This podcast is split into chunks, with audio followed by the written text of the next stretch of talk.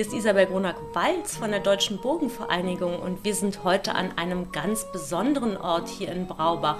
Wir sind auf der Philipsburg und die Philipsburg, das ist der Sitz des Europäischen Burgeninstitutes. Und mir gegenüber sitzt der Dr. Reinhard Friedrich. Das ist der Leiter des Europäischen Bogeninstitutes. Herr Dr. Friedrich, wie kam es denn, dass Sie Leiter des Europäischen Bogeninstituts geworden sind? Ja, zunächst mal herzlichen Willkommen hier in unseren Räumen. Das ist eine, manchmal eine, wie das Leben so spielt, eine etwas, ja, nicht, nicht ganz geradlinige Entwicklung gewesen. Ich selber habe Archäologie studiert und hatte dann aber gesehen, dass hier bei der Deutschen Burgenvereinigung für das Europäische Burgeninstitut ein Leiter gesucht wurde und da ich auch im wissenschaftlichen Beirat tätig bin, habe ich mich dann beworben und habe auch dann diese Stelle bekommen im Jahr 2002.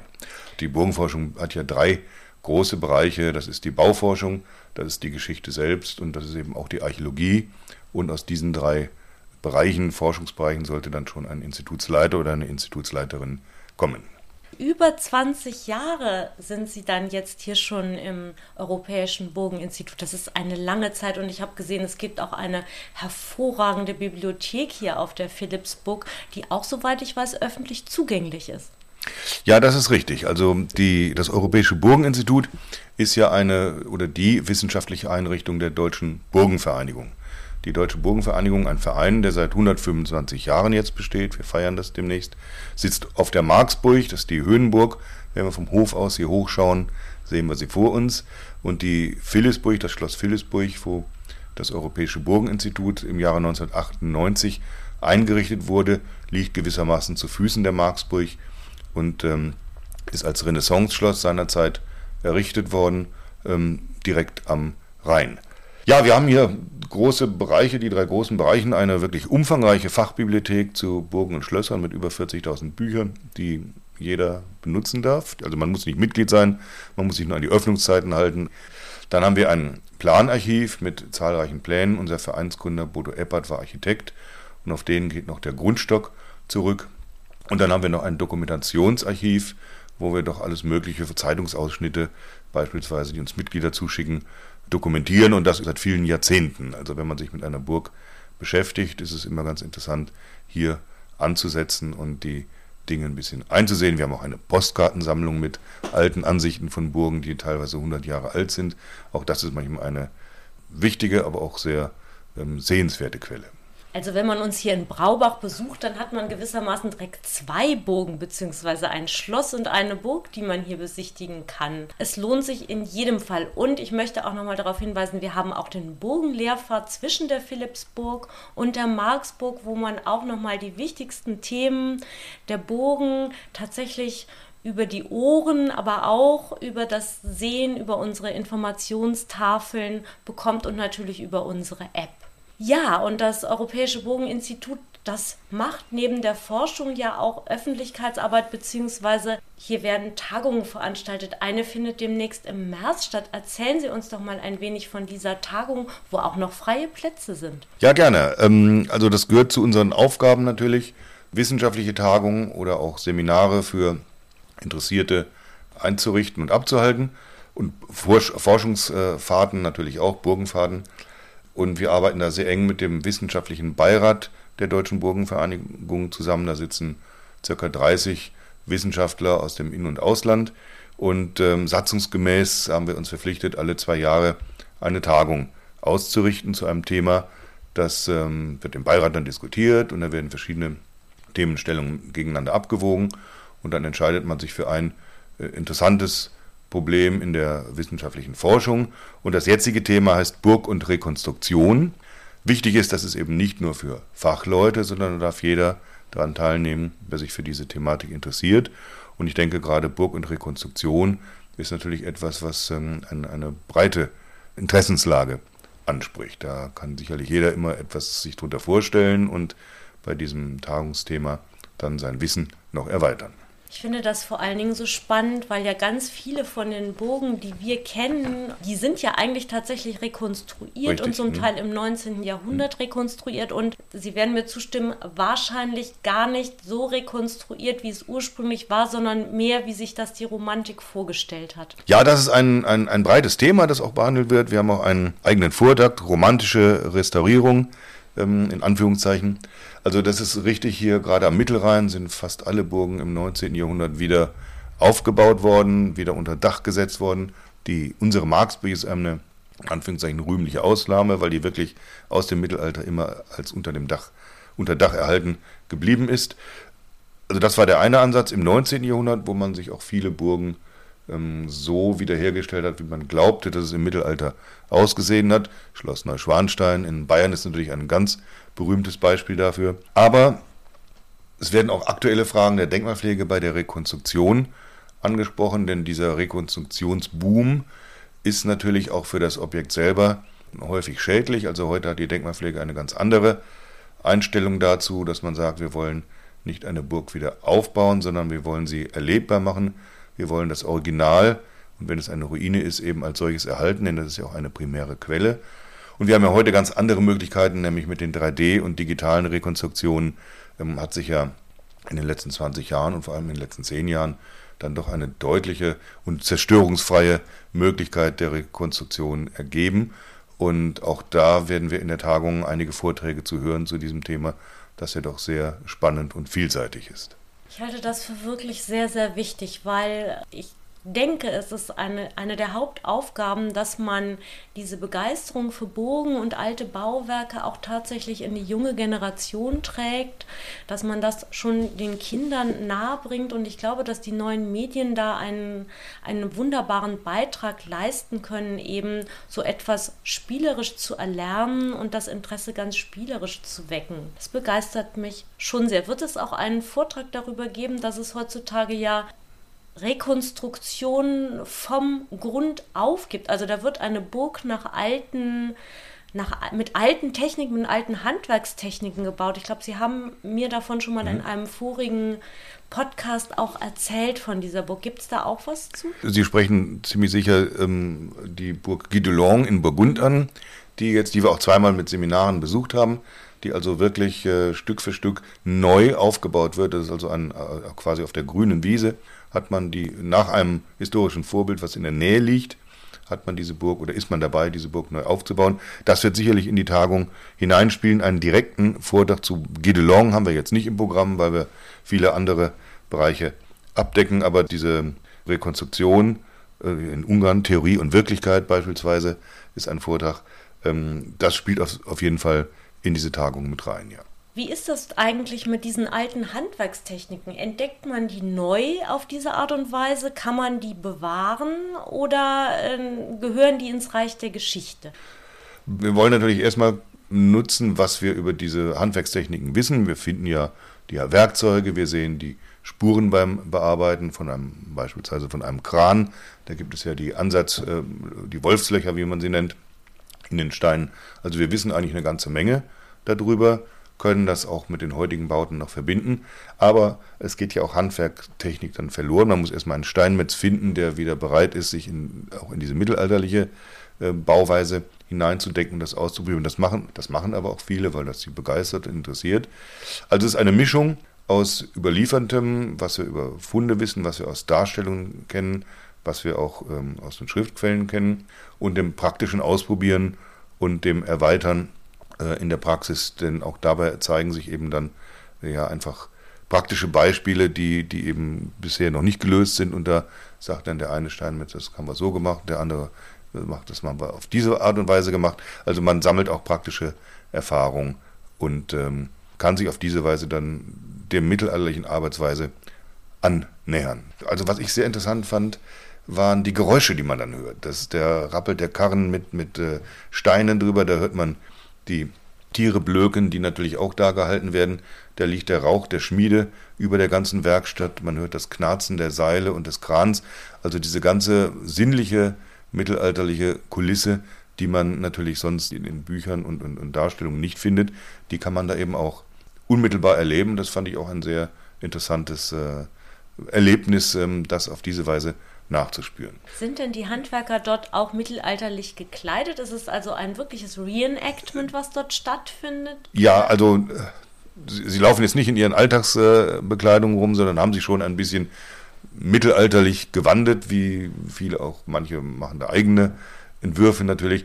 Andererseits müssen sie natürlich auch Sicherheitsvorkehrungen beachten. Also unter der Kutte wird dann schon ein Helm getragen oder bei der Steinmetzarbeit muss eben auch eine Schutzbrille getragen werden. Aber das versucht man eben, wo immer möglich, ein bisschen unter einer mittelalterlichen Kutte zu verstecken. Um die Atmosphäre erlebbar genau, zu machen. Genau, ganz genau. Also das kann ich wirklich empfehlen. Das ist, äh, ist auf jeden Fall ein schöner Ausflug und äh, man erlebt da ja auch ganz sinnlich, wie es im Mittelalter auf einer Baustelle zugegangen sein mag. Ja, ich bin ja ein sehr, sehr großer Freund von diesen sinnlichen Erfahrungen mhm. und von diesen Zeitreisen in eine bestimmte Epoche, soweit es möglich ist. Aber der Hinweis, dass man moderne Sicherheitsvorkehrungen einhalten muss, finde ich auch sehr spannend. Das setzt dann immer Grenzen und wie gut, dass wir diese heutzutage haben. Ja, allein schon, wenn man sich ein mittelalterliches Baugerüst äh, anschaut, äh, das auf Zeichnungen und Darstellungen überliefert ist, wo es aber keine keine Absturzsicherung gibt, das wäre ja heute gar nicht genehmigungsfähig. Da muss man immer einen Kompromiss eingehen. Gibt es da auch solch, ein, ähm, solch eine Trommel? ein Tretrad. Ein Tretrad, ja. genau. Ja, ja. Ein Tretrad. Die, der Kran wird durch ein Tretrad bedient, wo auch dann jemand drin läuft und äh, ähm, ist natürlich etwas anstrengend und das muss man auch lernen. Ich war jetzt selber noch nicht in so einem Tretrad drin, aber ja genau, so wird das da gemacht. Das steht oben auf einem Turm und mit diesem Tretrad wird der Kran bedient, äh, der dann die Steine da hochwuchtet und auch schwenkt. Apropos Tretrad, in einem weiteren Podcast werden wir auf Essen und Trinken eingehen. Und ich habe tatsächlich in England ein Tretrad in einer Küche gesehen, nur dass da kein Mensch drin gelaufen ist, sondern tatsächlich wohl ein Hund. Also solche Treträder gab es wohl auch en Miniatur. Ja, das kann gut sein, dass es vielleicht um den Brunnen, um das äh, Brunnenwasser hochzuziehen. Die Küche hat ja oft oder gern wenn es möglich ist, einen Zugang zu frischem Wasser gewissermaßen. Dass man jetzt einen Hund da reingesetzt hat, das habe ich noch nicht gehört, aber denkbar ist es natürlich. Ne? Das war so klein, dass mhm. da wohl ja, kein ja. Esel rein, ja, reingepasst hätte. Und ich kann dann auf eine Sendung der BBC hinweisen. Da geht es um die Geschichte des Essens und da wird das dargestellt. Okay. Das mhm. ist in Mittelengland mhm. in einem mhm. alten Herrenhaus. Aber das mhm. war jetzt ein kleiner Ausflug mhm. in, in die, die Alltagsgeschichte. Ja, vielleicht nochmal, wer darf sich eingeladen fühlen zu unserer Tagung hier in Braubach? Ja, also diese Tagungen werden natürlich von, von dem wissenschaftlichen Beirat zwar vorbereitet und auch durchgeführt, die Fachleute engagieren sich da auch, aber es ist ja dann ein Anliegen der Deutschen Burgenvereinigung, eben Laien anzusprechen und auch für dieses Thema zu begeistern und zu gewinnen. Und die Volksbildung ist ein wesentlicher Grundbestandteil der Burgenvereinigung. Und insofern soll man sich nicht davor abschrecken lassen, es ist jetzt nur eine Tagung für Wissenschaftler unter sich, sondern wir freuen uns über jeden Interessierten, den wir auf der Tagung begrüßen können und der, so hoffen wir, dann auch auf diese Weise ein bisschen an das Thema rangeführt wird. Melden, anmelden darf sich jeder, der gerne zu der Tagung kommen möchte und den dieses Thema interessiert. Dann würde ich ja an dieser Stelle mal ganz besonders die Stadträte einladen, die darüber zu entscheiden ja. haben, ob alte Bauwerke rekonstruiert werden oder nicht und auf welche Art und Weise sie das tun. Denn ich glaube, an dieser Stelle gibt es eine ganze Menge ähm, Wissen, was weitergegeben werden kann und sollte.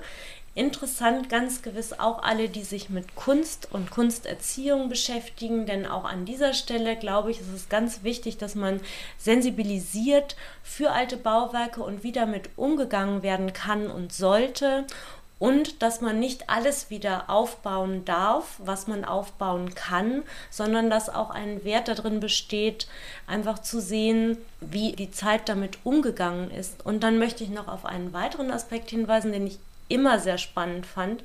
Solch ein Bauwerk, was ein paar hundert Jahre alt ist, was man rekonstruieren will, welchen Zustand würde man denn dann jetzt eigentlich wählen? Den Ursprungszustand oder den vor 200 Jahren oder den vor 300 Jahren?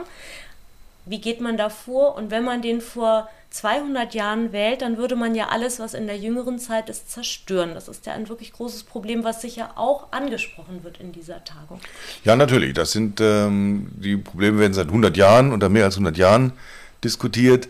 Ähm, denn ein Wiederaufbau verändert eine Burg ja auch und äh, es darf natürlich nicht sein, dass historische Substanz zerstört wird. Also heute darf es nicht mehr sein, um einen Neubau zu errichten. Er muss auch eingefügt werden und einpassen optisch, denn eine Burg, so wie sie aus dem 12. Jahrhundert beispielsweise oder 13. Jahrhundert heute erhalten ist, ist ja eine originale primäre Geschichtsquelle. Und da jetzt dran zu verändern, hat zu Recht die Denkmalpflege eine etwas stärkere Position mittlerweile und sagt, das geht eben nicht. Und das ist auch völlig richtig so, weil wir ja nicht wissen, welche, welche Methoden uns in einigen Jahren oder in Jahrzehnten noch zur Verfügung stehen. Und durch diese Möglichkeit heute der virtuellen Rekonstruktion ähm, kann man ja wirklich alle Phasen durchspielen. Dann kann man natürlich sagen, wir gucken mal, wie sah die Burg im 12. Jahrhundert aus, im 13. und im 14.